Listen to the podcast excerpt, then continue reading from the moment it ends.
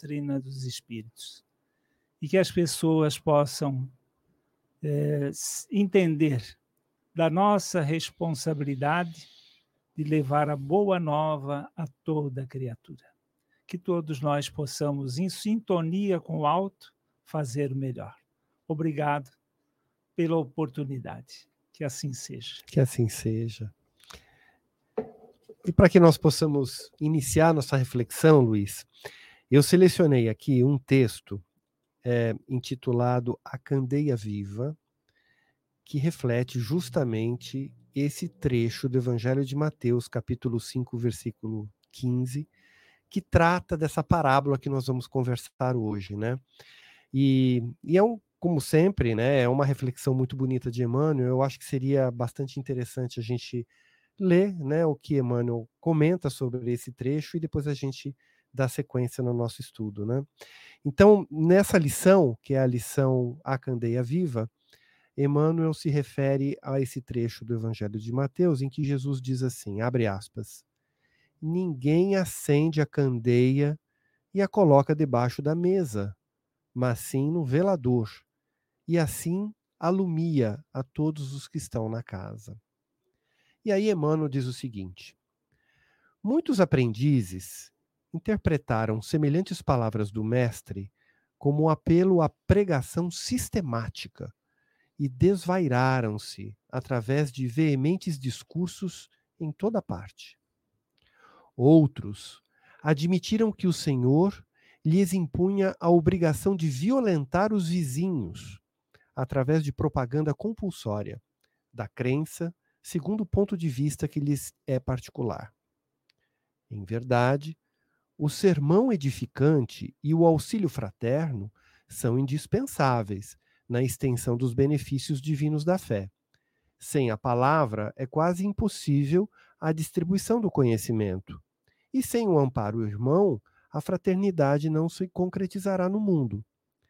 A assertiva de Jesus, todavia, atinge mais além Atentemos para o símbolo da candeia.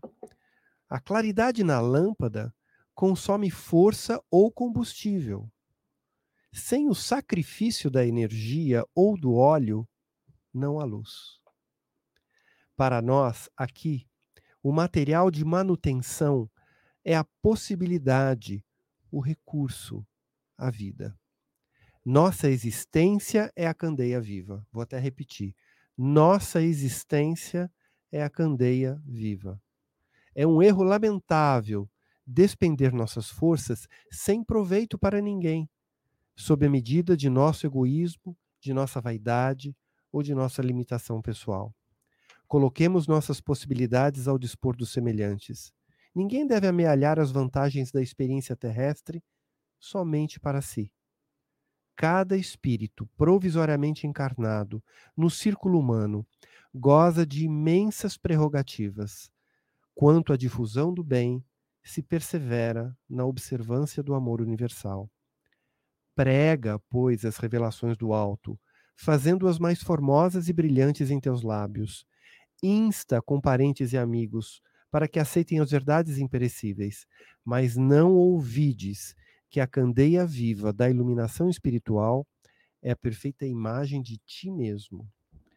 Transforma as tuas energias em bondade e compreensão redentoras para toda a gente, gastando para isso o óleo da tua boa vontade, na renúncia e no sacrifício, e a tua vida em Cristo passará realmente a brilhar eu acho que é uma belíssima lição para que a gente dê início a essa reflexão, né, é, Luiz? É, toda, todo, todo comentário do Emmanuel, você vai chegar sempre nessa, nessa frase, né? Belíssima reflexão. E cada comentário que a gente faz a respeito das páginas de Emmanuel é uma página especial, porque é um, é, aquele comentário é o objetivo daquele dia, né? E Emmanuel, ele fala uma coisa muito séria nós somos a candeia viva. Jesus foi, é, foi muito enfático quando ele disse: brilhe a vossa luz entre os homens. Então, quando ele fala que nós devemos brilhar, Brilhar não é ficar dando sorriso aí, distribuindo sorriso à vontade, ser simpático. Nós temos que brilhar através de várias formas, principalmente através dos nossos atos. Exato. É? Os nossos atos devem refletir o Evangelho vivo. Correto, Luiz. Uh, existe um livro, um outro livro chamado Ceareiros de Volta. E tem uma lição nesse Ceareiros de Volta que ele, ele fala sobre a oportunidade de fazer o bem. Então, nós somos muito vacilantes em fazer o bem. E o autor ele coloca de uma forma muito enfática: diante do bem, nem pense, haja. Então, todo o, o, transcorrer da lição ele coloca exatamente isso. Tome uma atitude, não vacile, decida, não se omita. Então, é muito em cima disso. E existe uma ferramenta, nós estamos falando em, em candeia debaixo do alqueire, nós espíritas devemos divulgar muito essa ferramenta, porque as pessoas ainda não têm consciência. É com relação à intuição. Existem duas palavras que as pessoas às vezes confundem muito: a intuição e a inspiração. A inspiração é aquilo que vem de fora, é um recurso de fora para dentro. A intuição é alguma coisa que é tirada de dentro. É um recurso seu que a espiritualidade se utiliza, ela só traz à tona para você lembrar. Daí a responsabilidade Ex de você se preparar para ter recursos para serem mobilizados. Exatamente. Então, por exemplo, você tem os recursos de vida passada que você não tem consciência, né? Todos nós temos e ninguém sabe o nosso cabedal. Isso, isso aí é muito revelado é, pela sabedoria que você demonstra nas suas palavras, né? Dá para se aquilatar o que, é que você tem de passado interessante na sua existência, porque isso se revela através dessa sabedoria. Agora, a intuição não. A intuição você pode ampliar. Porque se os espíritos recolhem no seu arquivo mental esses recursos, tem esses recursos que você não tem uma ação sobre ele na atualidade, que é o passado, né? Então esses recursos estão lá e você não pode hoje você não pode fazer muito por ele. Mas os recursos atuais que estão no cérebro material ainda, esses você pode fazer. Então essa inspiração nada mais é do que uma mobilização externa, externa né, Luiz? Ela vem de fora e eles incutem em você em alguma coisa que às vezes nem conhecimento daquilo você tinha, nem de vidas passadas, nem da atual. Né? Então, aquilo é uma inspiração no sentido de que aquilo veio de graça. Agora, é fundamental, né, Luiz, a gente mostrar para quem está ouvindo, né, de que essa inspiração pode ser tanto para o lado do bem como o lado da ignorância, né? Total. Funciona do, Total. do a, mesmo a, jeito, a, né? A, chama é uma só, o fogo, né? Então... Ele vem de, de uma forma de uma forma intensa, proporcional ao combustível que você está dando. Daí a importância da nossa responsabilidade, Exatamente. da nossa vigilância, né? Exatamente. né? Que propósito a gente quer seguir? Porque Sem... dependendo do propósito que a gente escolhe, é, a gente vai ser inspirado, vai ser inspirado para aquele com alinhado com aquilo ali, né? Em sintonia pela uh, simpatia que você nutre com relação àquilo. É. Entende? Então a aspiração ela tem essa responsabilidade e a gente tem que tomar muito cuidado. Isso aí é um princípio, né? Então, você que faz o bem, que você age no bem, que você está tá constantemente em linha com o bem, você pode ser inspirado sempre por espíritos bons que estão te eh, focando nesse sentido. É, eu quando comecei a estudar o espiritismo, eu fiz assim um alinhamento, assim uma, uma, uma um estudo assim similar, uma ideia similar, como as ondas do rádio, né? Sim, é, é as ondas do rádio elas estão aqui. A gente pode sintonizar naquilo que a gente desejar. A gente pode sintonizar em música clássica, em música, brasi música popular brasileira, né? em música sertaneja, né? Uh, enfim. Aquilo que você aquilo preferir. Que, que, preferir. Quer dizer, elas estão as ondas estão disponíveis aqui. É a mesma coisa do nosso alinhamento com os nossos irmãos desencarnados. Todos eles estão aqui, mas com quais a gente se afina, né, Luiz? É, é, e outra coisa, Chico, que as pessoas, por falta de conhecimento doutrinário, às vezes não se atenha a isso. Né? Quando você. Todos nós temos os nossos desafetos e os nossos amores. Né? Quando eu tento te atacar, eu estou chamando para junto de mim os seus desafetos. Com certeza. Então, por uma questão de inteligência, se eu conheço a doutrina, eu vou chegar à conclusão que eu não devo fazer isso, até por uma questão de inteligência. Né? Se eu sei que os teus desafetos vêm para junto de mim, eu vou evitar te atacar. Você será uma ferramenta. É, exatamente. é a companhia que eu vou receber. E será corresponsável. Né? Exatamente. Né? Então, é. agora, se eu sintonizar no lado bom, se eu quiser te auxiliar, eu vou receber a colaboração dos teus amigos espirituais. É uma coisa tão clara. Tão clara, tão é? nítida, tão simples de se decidir. Mas a intuição, ela tem que ser mais explorada. É uma candeia que nós estamos de, colocando debaixo do alqueire. Gente... Eu, eu chuto, é um número meu, inventado, mas é uma estimativa que eu procuro fazer, que existam 25 mil títulos de livros espíritas. Só Francisco Cândido Xavier psicografou uns 400 e pouco. Quando você faz uma pesquisa, você vai ver que pouquíssimos espíritas leram, por exemplo, o Pentateuco Espírita. E toda essa informação eu estou colocando dentro do meu cérebro para que aqueles amigos espirituais se utilizem dessa informação para me intuírem. Então você vê que, que ferramenta maravilhosa. Nós nos tornamos uma biblioteca. Exatamente. Né? Que é acionada. Né? Ex exatamente. É. Então eu não tenho medo de dizer que eu sou um cara muito intuído. Porque para fazer o Vadimeco Espírito eu já li 750 obras. Então imagine o material mental e doutrinário que eu coloquei já dentro do meu cérebro. Então, essa intuição vem com muita facilidade é um recurso e que não deixa de ser uma competência. Com certeza. Uma competência. Com certeza. Porque nós nos preocupamos tanto em, com as profissões, e espiritismo é uma competência de caráter geral. Porque a lição espírita você aplica todas as áreas. Sem dúvida, sem dúvida.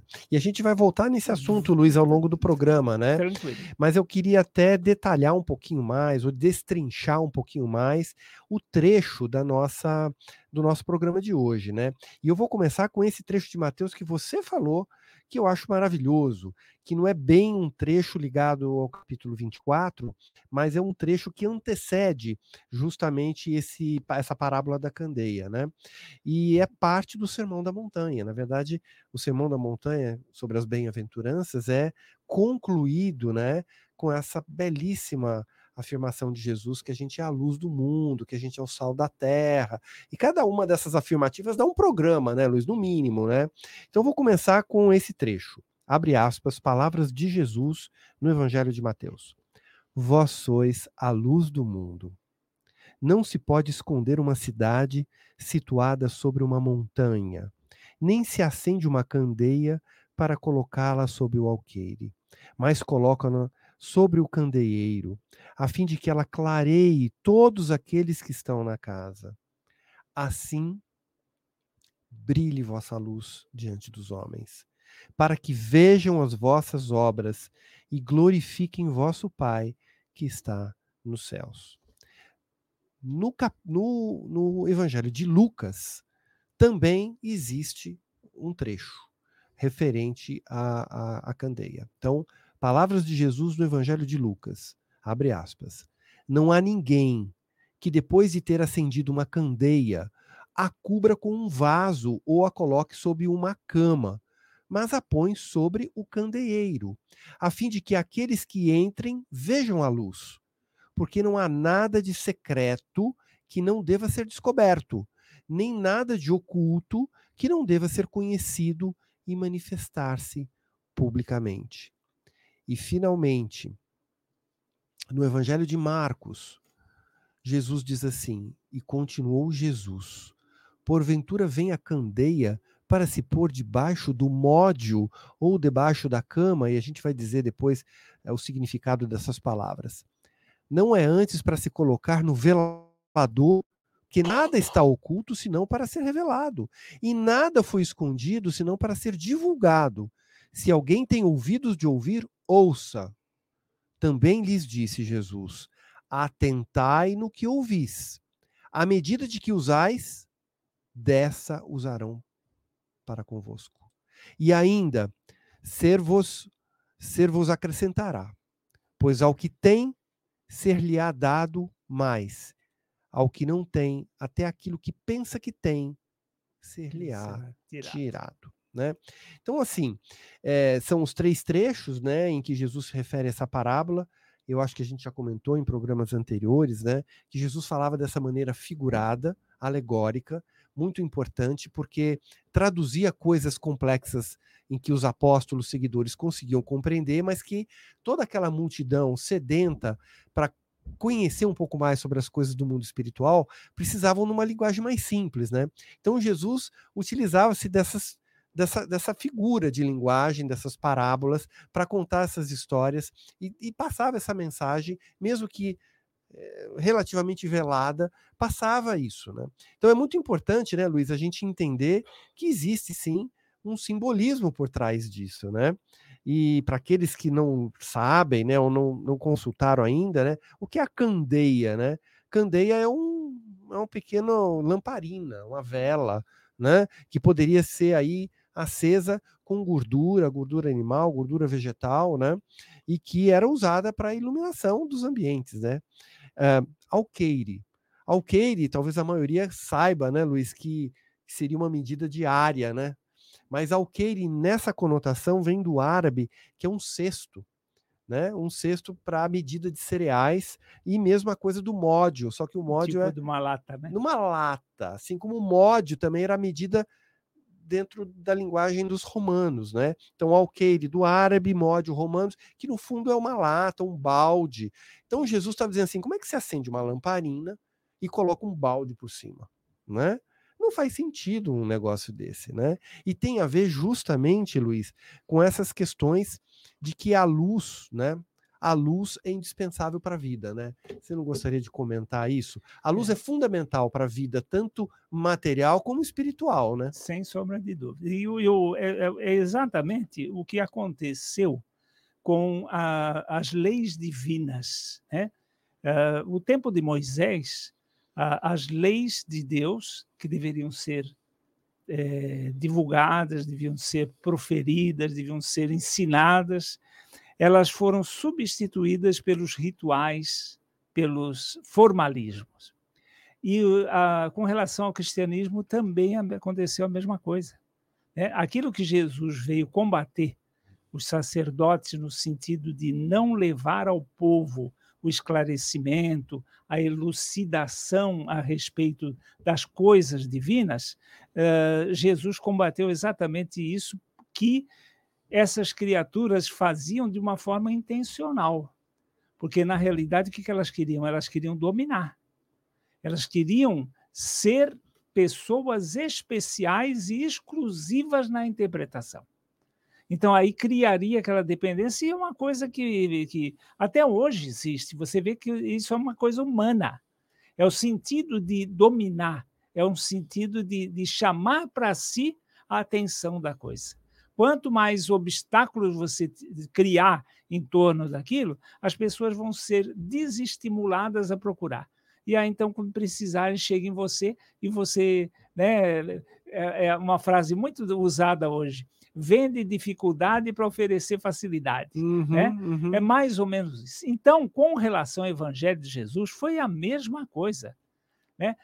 As, a, a igreja, os sacerdotes, você vê que no, no na, na, na igreja, isso aí se tornou bastante comum. O evangelho era escondido, né? A, a, a, minha mãe contava lá a Bíblia em Florianópolis. Houve uma partida de Bíblia que chegou da Alemanha, e lá por volta de 1950, por aí, foi queimada. Entende? Porque era, era um contrabando né, que chegou sem autorização da igreja. Porque essas informações, elas dão ao povo a liberdade. A Sem liberdade dúvida. da consciência. Sem dúvida. Entendeu? Então, era impedido ao povo o estudo do evangelho. Sem dúvida. E hoje você vê que nós, inclusive espíritas, temos uma dificuldade para compreender isso. Nós vivemos ao longo das religiões de, do, do, do ano 300 até hoje, seguindo missas, seguindo procissões, e deixamos de vivenciar e estudar o Evangelho. Ou seja, né, começando então a interpretar a parábola frase a frase. Quando Jesus diz assim, vós sois a luz do mundo, ele faz essa analogia de que a luz é indispensável para a vida material e que, ao mesmo tempo, essa informação não deve ser privilegiada. Ou, em outras palavras, a gente tem que receber essa informação, receber essa verdade, e essa verdade nos ilumina, nos clareia é, é os pensamentos. É o nosso combustível, né? Então, então, Ele, ele, ele, ele afirma isso, ó, vocês têm esse potencial, vocês carregam essa capacidade de se auto-iluminarem pelo conhecimento, Exatamente, não é isso? Isso não se dá por um passe de mágica. Não. Não é porque você é espírita que automaticamente você passa a conhecer essas você precisa buscar isso. Tem que buscar. Né? Então, as casas espíritas oferecem o estudo, o livro espírita está à, à, disposição de todos os espíritas. Raros centros espíritas não têm uma biblioteca de, um, de mil exemplares de livros. Que são raramente consultados. Que são raramente consultados. Se você tiver uma, um, um centro espírita que ele empreste 100 livros por mês, é um centro espírita recorde com certeza. Eu não tenho dúvida que, na maioria dos centros espíritas, não tem empréstimo de 10 livros por mês. E nós, inclusive, temos muita responsabilidade com relação a isso. Porque, às vezes, por exemplo, as pessoas adoram assistir às palestras, ouvir, né? e ficam encantadas com aquilo, mas nós temos preguiça de ler. É a lei do mínimo esforço. Exatamente. Outro dia eu fiz uma, um estudo por exemplo, o, a série Fonte Viva. São cinco livros, cada livro tem 180 lições. São 900 lições. 900 lições como essa que você leu. Densa, o, rica. Olha o que tem de material para os espíritos nos intuírem posteriormente não precisa quando, produzir mais nada. Nada. E outra coisa, quando você prega o evangelho, você vai pregar o evangelho para as criaturas que se relacionam com você. O mundo que se relaciona com você não é o mesmo mundo que se relaciona com Luiz Guimarães. Então, nós temos a chance de levar esse evangelho às pessoas que se relacionam comigo. Dá para a gente fechar o olho e imaginar pequenas velas, né? E outra coisa. É a espiritualidade, ela trabalha conosco. Uhum. À medida que você acende o seu pavio, para a espiritualidade, aquilo ali está evidente. Então, a espiritualidade que está vendo aqui alguém que está nas trevas, ela canaliza através da inspiração, através da sugestão, que ela procure você. E aí você a, pessoa vem com aquela dúvida e você tem a oportunidade de. Tem que estar tá preparado. Exato, tem que estar tá preparado. Ó, olha o que Carbar Shuttle fala sobre a candeia, que seria uma outra linguagem simbólica, né? O que, que é a candeia nessa, nessa, nesse contexto da parábola de Jesus? Candeia é o conhecimento da verdade, sempre compatível com o nível de compreensão à medida que nós, espíritos, nos desenvolvemos e nos capacitamos a compreender assuntos mais complexos, exatamente como você está falando. Mas é também a oportunidade que temos de iluminar A candeia é a nossa própria existência, como diz Emmanuel, não é verdade? Ou seja, são holofotes, são postes, são Chico, velas, Chico, não é isso? Vamos aos fatos. Vamos lá. Eu tenho, eu participo de um, de um programa, de, é um aplicativo de, de carona, chama BlaBlaCar. E nesse aplicativo de carona eu vou fazer minhas palestras nas casas espíritas. A palestra, a despesa sai por minha conta. Né? Uhum. Então eu uso através desse aplicativo a carona uhum. para levar as pessoas que vão pagar gasolina para onde eu vou e trazer as pessoas de lá para cá. Eu fui fazer uma palestra em Santana do Parnaíba, na, no, no, na, no Alphaville. Quem não conheceu ainda o Alphaville, vale a pena conhecer. É uma cidade americana encostada em São Paulo. É uma cidade americana. Tem três shopping centers dentro de Alphaville. O centro que eu vou, aí tem uma placa na, na rua, assim, Centro Núcleo Espírito Semeador, dizendo que está indo para quê? É uma coisa muito bonita. A uma cidade, cidade, é uma cidade e diferente para você conhecer. E aí, na carona de volta, eu levei três para lá. Quando voltei, eh, tinha uma carona que vinha de Santana do Paraíba e duas caronas que eu pegaria em, Itu. A carona de Santana do Parnaíba, ela me, me, era a primeira vi, viagem dela. Então você tem que ter uma certa cautela nesse caso. Então eu, eu fiquei de, de, de guarda, em guarda, né? Aí quando eu saí do centro, que a palestra era de 9 a 10, uh, eh, saí do centro, uh, eu, eu liguei o celular, tinha duas mensagens da, da moça para mim. A primeira dizia que estava a caminho. A segunda mensagem me dizia que ela precisou passar no, no Carrefour, então que eu, se eu podia depois ir pegá-la no Carrefour. O que esses assaltos eles se dão exatamente assim.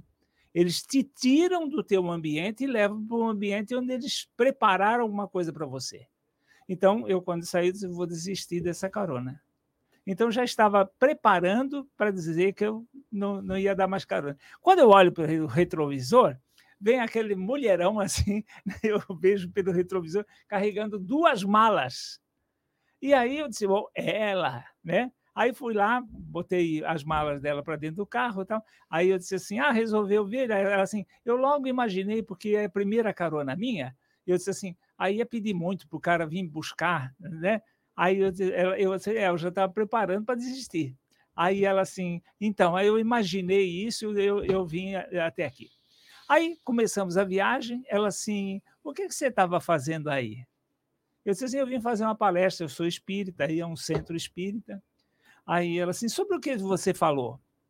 Eu falei sobre a, a, a, o tesouro que a traça não rói. Você podia explicar para mim o que, que é isso? Moral. A palestra que eu fiz em 45 minutos, eu tive uma hora e meia para fazer para ela.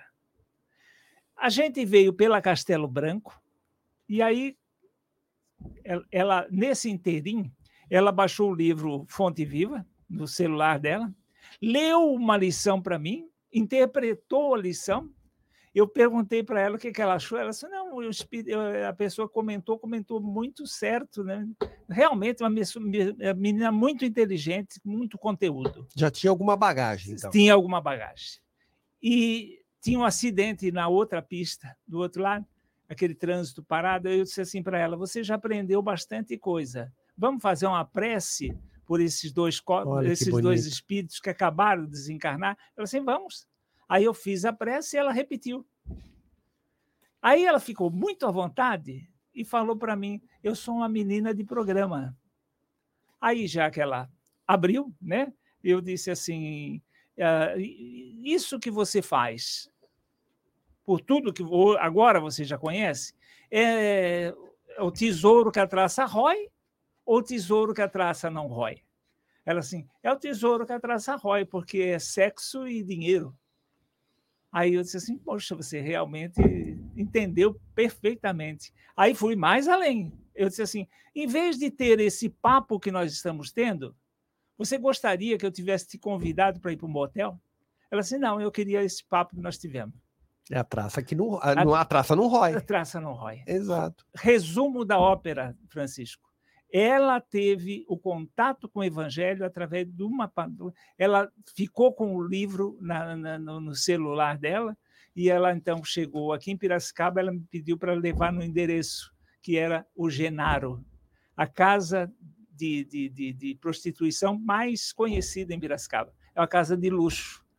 Entende? Então, os espíritos te colocam na direção dessas pessoas quando você tem conteúdo. Então, quando nós enchemos a nossa candeia de combustível adequado, os espíritos canalizam a necessidade. Oh, olha só como tão, nós estamos sintonizados. Próximo trecho da parábola é: aspas, não há nada de secreto que não deva ser revelado. Ou seja, todos os filhos de Deus são herdeiros do mundo espiritual têm direito à verdade. Sim. É exatamente o testemunho é, que você acabou de dar, é. não é isso? É sem sombra de E outra coisa, isso por quê? O sacerdotalismo, durante muito tempo, escondeu isso da população. Entende? Porque outra coisa, para você fazer. Uma relação de, de dominância. De né? dominância, sem sombra de dúvida. Porque isso liberta, Chico. É, isso é, liberta. É verdade, liberta. Qualquer pessoa que conheça o Evangelho é. de Jesus e saiba interpretá-lo é uma liberdade total. A consciência é total. Você prepara o seu filho numa evangelização você precisa se preocupar quando ele fizer 18 anos dele se envolver com droga. É, esse é o melhor legado. Exatamente. É a melhor herança que eu posso deixar. Exatamente. É religá-lo. Religá-lo. Exatamente. É? Você deu condições é. a que ele diante de qualquer uh, situação, ele possa uh, se, se sair bem, porque ele tem o conteúdo. Ele adquiriu a capacidade de discernimento. Então, nós precisamos urgentemente ter consciência disso. Existe uma ferramenta em cada um de nós, a intuição, que nós precisamos alimentá-la. Em outras palavras, né, Luiz? Quando a gente está imbuído de tentar fazer o bem, se a gente ficar vigiando e orando, as oportunidades vão aparecer e a gente vai estar tá mais esperto para detectar. Opa! Peraí, o, o que está acontecendo aqui? Qual o papel meu nessa situação inusitada, nova, né? É, e aí a gente está mais pronto para servir. Totalmente pronto. E outra coisa, né? E tem muita gente que comenta isso e tem razão. Você se envolver com o espiritismo é arranjar chifre na cabeça de cachorro. Porque a partir do momento que você começa a vivenciar aquilo, você começa a se alimentar daquele conteúdo. E você se torna rico no tesouro que a traça não rói. E a espiritualidade começa a canalizar para você o quê? Os sofredores, os, os destituídos de, de, de, de, de entendimento. Então você realmente vai ser procurado pela necessidade. Olha, seguindo, né? Tudo que você está falando está tá antecedendo o que eu vou ler aqui, ó. Assim brilha a vossa luz, ou seja, há uma necessidade da gente compartilhar as revelações sobre a verdade por parte daqueles irmãos mais esclarecidos e transformados. Naquela época eram os próprios discípulos do mestre, é, né? Sim. Que ficaram de alguma maneira bem esclarecidos e aptos a realmente difundir essa boa uhum. nova, né, eram Luiz? privilegiados, eram... que eles estavam ouvindo direto do, do da e fonte. Compreendiam, e compreendiam, é. né? Agora, dentro desse mesmo é, capítulo, tem uma passagem linda que eu gostaria muito que você comentasse, tem a ver também com o que a gente já falou, aí no capítulo 9 do Evangelho de Mateus, versículos 10 e 12, em que Jesus diz assim: quem, quem tem saúde não precisa de médico. Né? Jesus sempre combatia a hipocrisia. Né? Ele entrava de frente em não condenando, mas diferenciando aquilo que é bom e aquilo que não é bom. Ele sempre foi muito corajoso nessas questões, né? De pontuar e se posicionar, é. né? Então tem uma passagem muito interessante que ele está na casa de Mateus, né?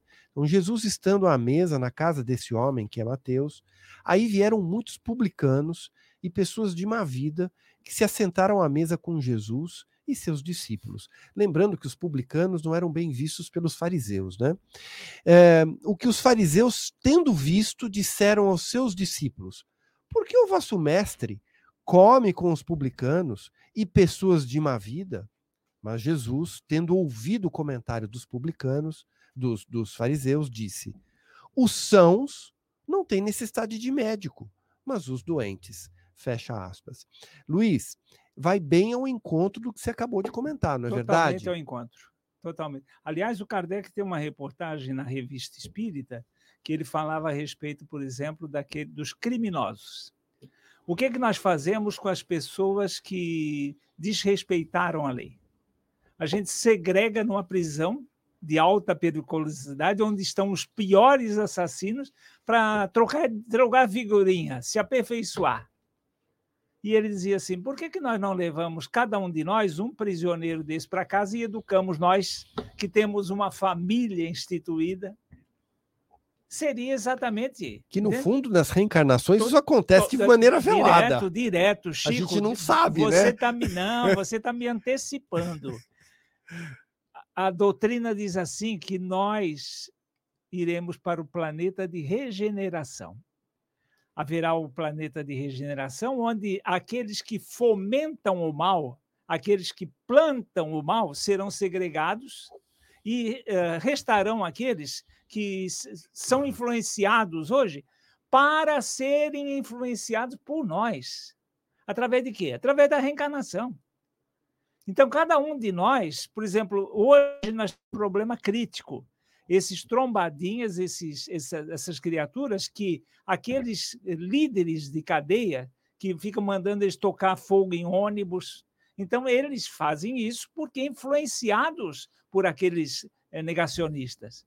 Agora, esses que tocam fogo em ônibus passarão a ser nossos filhos, nossos seja, netos, para eles... que nós os orientemos adequadamente. Ou seja, serão nossos tutelados e não tutelados daqueles espíritos recalcitrantes. Aí nós vamos ver se nós somos bons mesmo. Exatamente. Porque aí nós vamos ter condições de aplicar tudo isso que nós estamos falando. Em outras palavras, né, Luiz?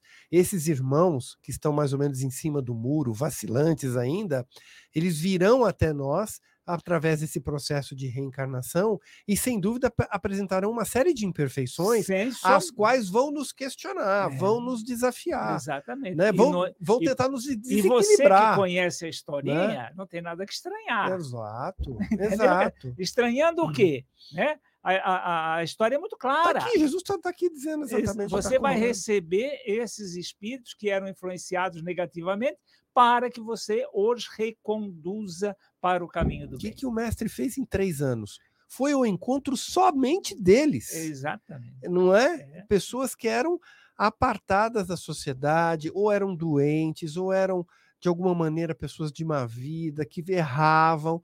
Era eles que ele deixava a sua mensagem dizendo assim: tu é uma ovelha perdida, mas que o Pai te ama. E, e, todos os meus discípulos também devem agir como eu estou agindo, porque eu estou aqui em pessoa dando exemplo. É? Chico, é? para quem que Jesus aparece na sua ressurreição? Em primeiro lugar. Para Maria de Madalena. Maria de Madalena. É, uma fiel, e, uma e, fiel irmã que se converteu é, completamente. Né? E Emmanuel tem uma lição que ele sugere o motivo por que Jesus não apareceu para Maria, sua mãe, para Pedro, para aqueles discípulos mais amados. Por que, que foi aparecer para Madalena? Então, Emmanuel levanta a hipótese. A Madalena representa a maior transformação. O maior delta, né? O maior, maior delta. maior, maior delta do estado em que estava e do estado em que se transformou. E é isso realmente. O Kardec, quando define o espírito, o que ele diz? É aquele Não que é se o esforça. Exatamente. Não é, o, não é o que obtém o resultado, é o que se esforça. Exatamente. Ele não fala assim, pega o espiritinho mais certinho que tiver, aquele que foi mais bem sucedido, O, o melhor aluno da classe. melhor aluno da Não classe. é. Ele diz assim, aquele que mais esforço se faz para se transformar. Agora, Luiz, ainda falando de candeia, né? Essa luz ela tem que ser proporcional ao estado de cada um, né? Sim. A gente não pode jogar um holofote em quem está completamente no escuro. Então, no livro dos Espíritos, questão 628, Kardec pergunta assim: por que a verdade não foi sempre colocada ao alcance do mundo? E a resposta é: é preciso que cada coisa venha a seu tempo. A verdade é como a luz. É preciso nos habituar a ela, pouco a pouco, de forma a, e- a ela não nos deslumbrar. Então, assim, de outra forma, ela nos deslumbra. Então, assim, dando um exemplo, né, que você deu agora há pouco, né? À medida em que você encontra alguém que nunca foi exposto, pelo menos nessa vida, às questões mínimas do cristianismo ou do espiritismo, não é descarregando um monte de coisa, condenando, julgando, já colocando. É devagar, não é, Luiz? Você queria comentar? Gostaria de comentar um pouquinho? O Francisco, todos nós, isso é uma coisa que cada um de nós já vivenciou de uma forma muito clara. Né? Você não pode, de um momento para outro, eh, ter o contato com uma luz intensa. Né? Aquela questão de você estar lá no fundo de uma caverna né? e você vai tendo contato com a claridade de forma gradual. Lógico. Né? Você não pode. Eu que trabalho com planta é a mesma coisa. Não posso pegar uma planta que está completamente na sombra e jogar em pleno sol. Exatamente, vai torrar a planta. Né? Então a coisa tem que ser gradativa. Existem certas questões que, inclusive, hoje, de forma inadvertida, são colocadas a público, que elas têm respostas. Mas têm respostas a partir do momento em que a pessoa tiver condições de entender aquela questão. Então, nós mesmos espíritas temos que ter responsabilidade com as coisas que nós trazemos a lume.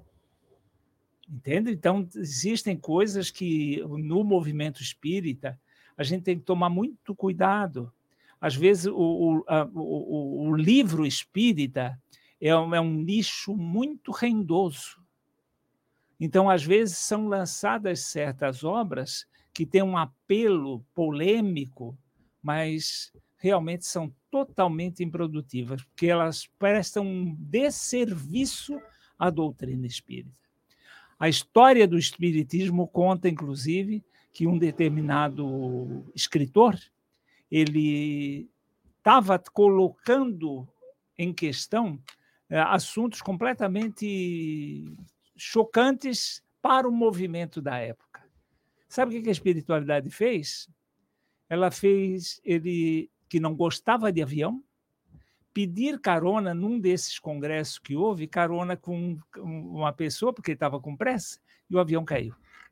Ele foi recolhido para a espiritualidade porque ele estava se antecipando. E às vezes essas questões, em vez de ajudar, Atrapalham. só atrapalham. Então, essas questões também fazem parte da nossa sabedoria enquanto candeia, Isso. né? E, e aproveitando essa importância que você está dando, essa, eh, essa ênfase à intuição versus inspiração, de que a gente tem que saber o momento, a forma, Eu- o Eu jeitão. tenho, um, eu tenho um exemplo prático para lidar, lidar. Hum, Eu tinha um amigo que trabalhava comigo na companhia e ele era de Umbanda. E ele perdeu a esposa, que era espírita. Então ele chegou para mim, ele sabia que eu era espírita, veio comentar comigo que ela deixou muitos livros. E ele então ia começar a ler. Aí eu disse, aí ele disse que os livros que tinha, eu disse assim, só não começa por esse aqui, Nosso Lar. Eu falei para ele, começa pelo Evangelho segundo o Espiritismo. Aí ele veio uma semana para mim e disse assim: Olha, rapaz, que história boba aquela lá. Eu digo, que história? Leu o nosso assim, lá primeiro. Ele leu o nosso lá primeiro. Ele assim, olha, mas sopinha! ele ficou totalmente escandalizado. Porque alguém né, inadvertidamente, orientou. Ou ele não resistiu à tentação. É, não, não, mas ele disse que um amigo tinha, havia aconselhado que aquele lá era o melhor. E tem muita gente que pensa assim. É, muita gente pensa assim ainda. Então, nós precisamos dosar. Você não chega para uma criança Exato. e chega para ela e diz assim: olha. Vou fazer é, uma equação de segundo grau é, aqui. é, não, não, fala sobre sexo com uma criança. É, não, Entende? Tem, tem, tem que ter etapas. Exatamente, etapas. etapas. É. Porque senão você vai atrapalhar, inclusive, o entendimento daquela criatura. Ó, a questão 801, exatamente isso. Por que os espíritos não ensinaram em todos os tempos o que ensinam hoje? Resposta: Não ensinais às crianças o que ensinais aos adultos. E não dais para um recém-nascido um alimento que ele não possa digerir. Cada coisa tem seu, seu tempo. né? Então, é, é- é uma coisa óbvia, É né? óbvio, é uma questão de bom senso, Chico. É uma questão de bom senso. É, Infelizmente, ah, o entendimento das pessoas não é o melhor, às vezes. Sem Aquele dúvida. afã de, de- Existem pessoas, por exemplo, que adoram polêmica, adoram polemizar. Uhum, Entendem? Ficam criando discussão e, eh, e discussões inócuas, às vezes, uhum. porque ficam imaginando as coisas à sua maneira. O bom senso faz uma falta danada em muita. E só para a gente fechar esse é. trecho, Luiz, daí a gente vai fazer uma, uma pausa para ver como é que tá aí a- os nossos amigos que estão acompanhando a gente, tá? Ó, Jesus enviou seus doze apóstolos e depois de lhes ter dado as instruções seguintes: Não vades aos gentios e não entreis nas cidades dos samaritanos, mas ide antes as ovelhas perdidas da casa de Israel, e nos lugares para onde fordes, pregai dizendo que o reino dos céus está próximo. Então, se a gente for interpretar isso ao pé da letra, está dizendo que Jesus está tá segregando, está seletivo. seletivo, preconceituoso, e não é nada disso. Tem muito a ver com essa lição de hoje, não é, Luiz? Porque, na verdade, o que Jesus estava orientando os seus apóstolos é justamente ir numa terra mais fértil, num coração mais fértil, numa mente mais aberta, mais preparada, para receber a mensagem do evangelho em primeiro lugar, por conta justamente dessas verdades ou dessa luz que tem que ser dosada. Não é por aí, Luiz? Ô, Chico, quando você vai fazer uma prova que tem 10 questões, que, que você faz? Começa pela mais fácil. Então, você, primeira coisa, você faz uma leitura das 10 Exato. e vai para a mais fácil. Por quê? Porque você respondendo as mais fáceis primeiro, quando você tiver diante do problema, você já respondeu oito. Você já garantiu a nota. Exato. Isso é uma questão de bom senso, de inteligência. Entende? Os gentios, eles não tinham tido contato ainda, por exemplo, com a ideia do Deus único. Exato. Entendeu? Quer dizer, exato. então, os judeus já estavam acostumados com essa ideia. Pra, para os judeus não era novidade. O que que transformou o cristianismo? O que que transformou o cristianismo em toda essa, essa coisa que nós conhecemos no dia de hoje? Quando os eh, imperadores foram convertidos. Imperador, como político, ele achou que o cristianismo ia muito rápido, muito lento. Então, ele, por decreto, transformou todos os romanos em cristãos. Pronto, resolveu a parada, encheu o caminhão de melancia. Mas, em compensação, aquilo que se processava num tempo lento para haver compreensão, persuasão, entendimento, discernimento, não houve. Uma assimilação. né, uma Luiz? assimilação, não houve assimilação. Como não houve assimilação e precisava atender o público, o que, que aconteceu? A igreja se modificou. A igreja que pregava o evangelho, que vivenciava o evangelho, começou a inventar ritual, começou a, a fazer aquilo que os pagãos gostavam. E isso é um perigo. Hoje nós podemos estar cometendo o mesmo erro.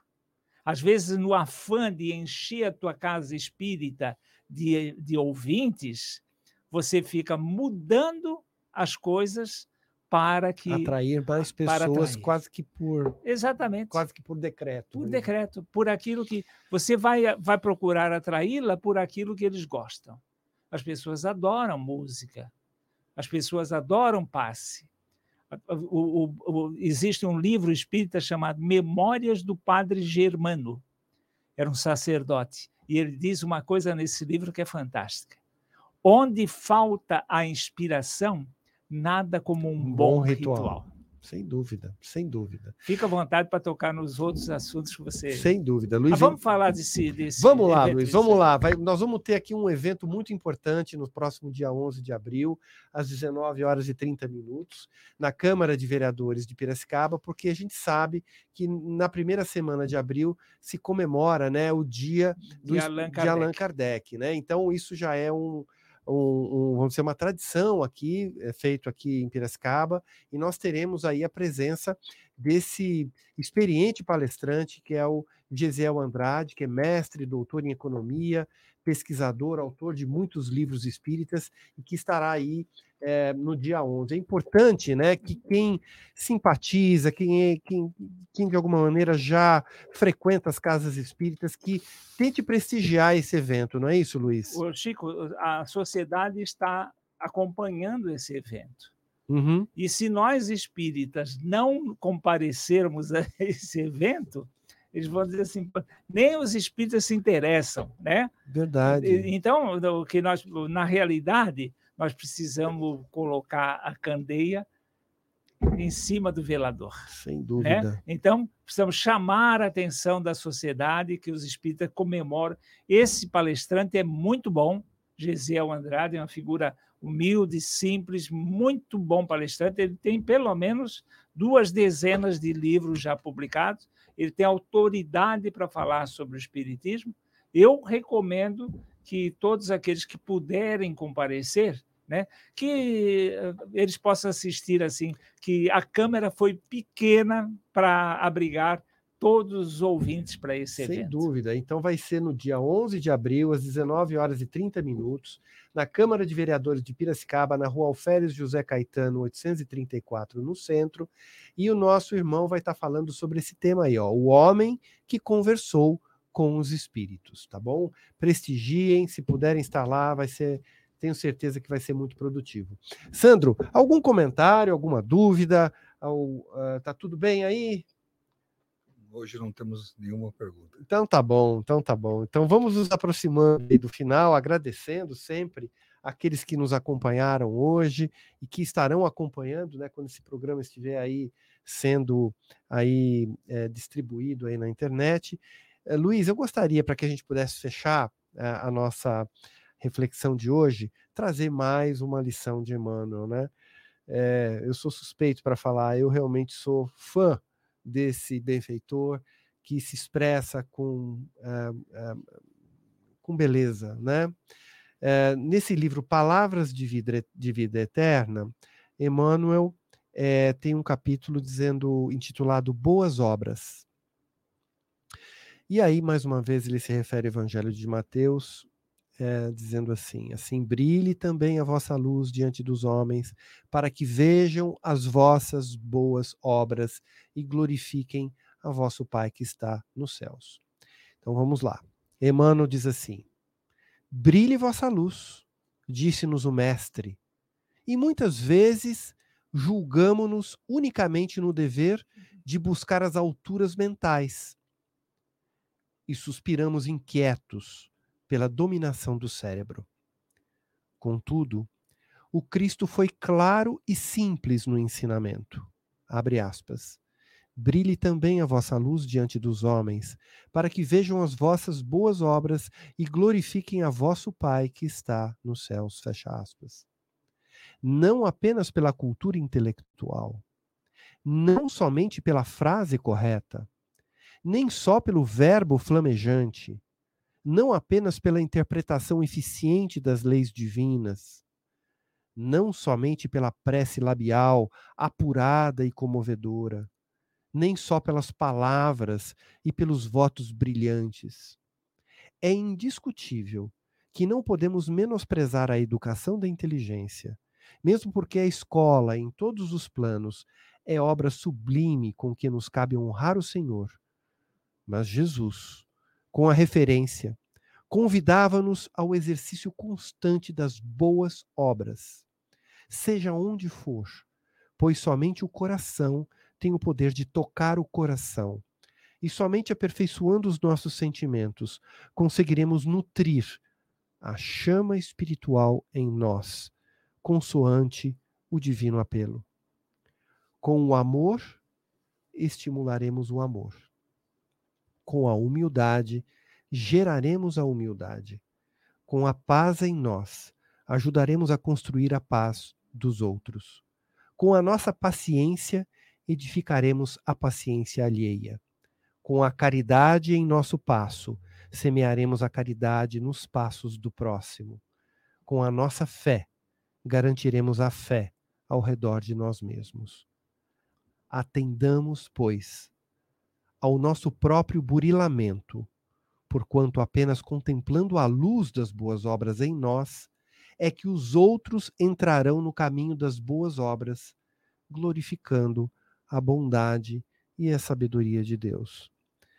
É, fechando de uma forma é, bastante clara, né, Luiz, de que na verdade, além das palavras, além do conhecimento, do esforço, da reflexão, do conhecimento da verdade, a candeia viva ainda será sempre aquilo que nós faremos, aquilo que nós exemplificaremos, não é verdade? E com isso eu te agradeço por ter dividido esse espaço, esse tempo aqui comigo, refletindo sobre esse tema maravilhoso do Evangelho, Luiz. E passo a você para o seu comentário e, e encerramento final, tá bom? Na realidade, é muito interessante que a gente saiba falar sobre um assunto, né? É bem interessante. Agora, nada melhor do que a gente falar sobre aquilo que a gente faz. Sem dúvida. Né? Porque você só. Aí você passa a descrever, né? Porque você sentiu, né? Você, ao executar, você vivenciou. Então, sem sombra de dúvida, aquilo, quando nós fazemos aquilo que a gente fala, a gente passa a, faz, a falar com muito mais propriedade. Que todos nós possamos saber, uh, e, e uma outra coisa também é entender. Nós estamos num planeta de provas e expiações. O nosso nível evolutivo é esse aqui, não tem mágica. Né? Muitas pessoas, por exemplo, é, incumbida, recebem incumbência de falar e ficam pensando assim: ah, porque eu ainda não tenho condições de falar sobre o Espiritismo, esperando a santificação. Isso não existe. Né? Nós, palestrantes espíritas, somos tranqueirinhas, né? criaturas ainda cheias de defeitos. Muito trabalho pela frente. E com muita consciência do que tem que ser melhorado. Sem então, dúvida. Sem sombra de dúvida, nós, quanto mais pudermos fazer aquilo que a gente é, procura falar, que a gente vai se aperfeiçoar muito mais. E o exemplo a gente sabe que ele arrasta né, multidões. Que Jesus nos abençoe, Chico, e muito obrigado de novo né, por esse convite. Foi um prazer imenso participar desse programa de segunda-feira. Que assim seja e serão muitos ainda, se Deus se quiser. Deus quiser. Um grande abraço a você e a todos. Até uma próxima oportunidade.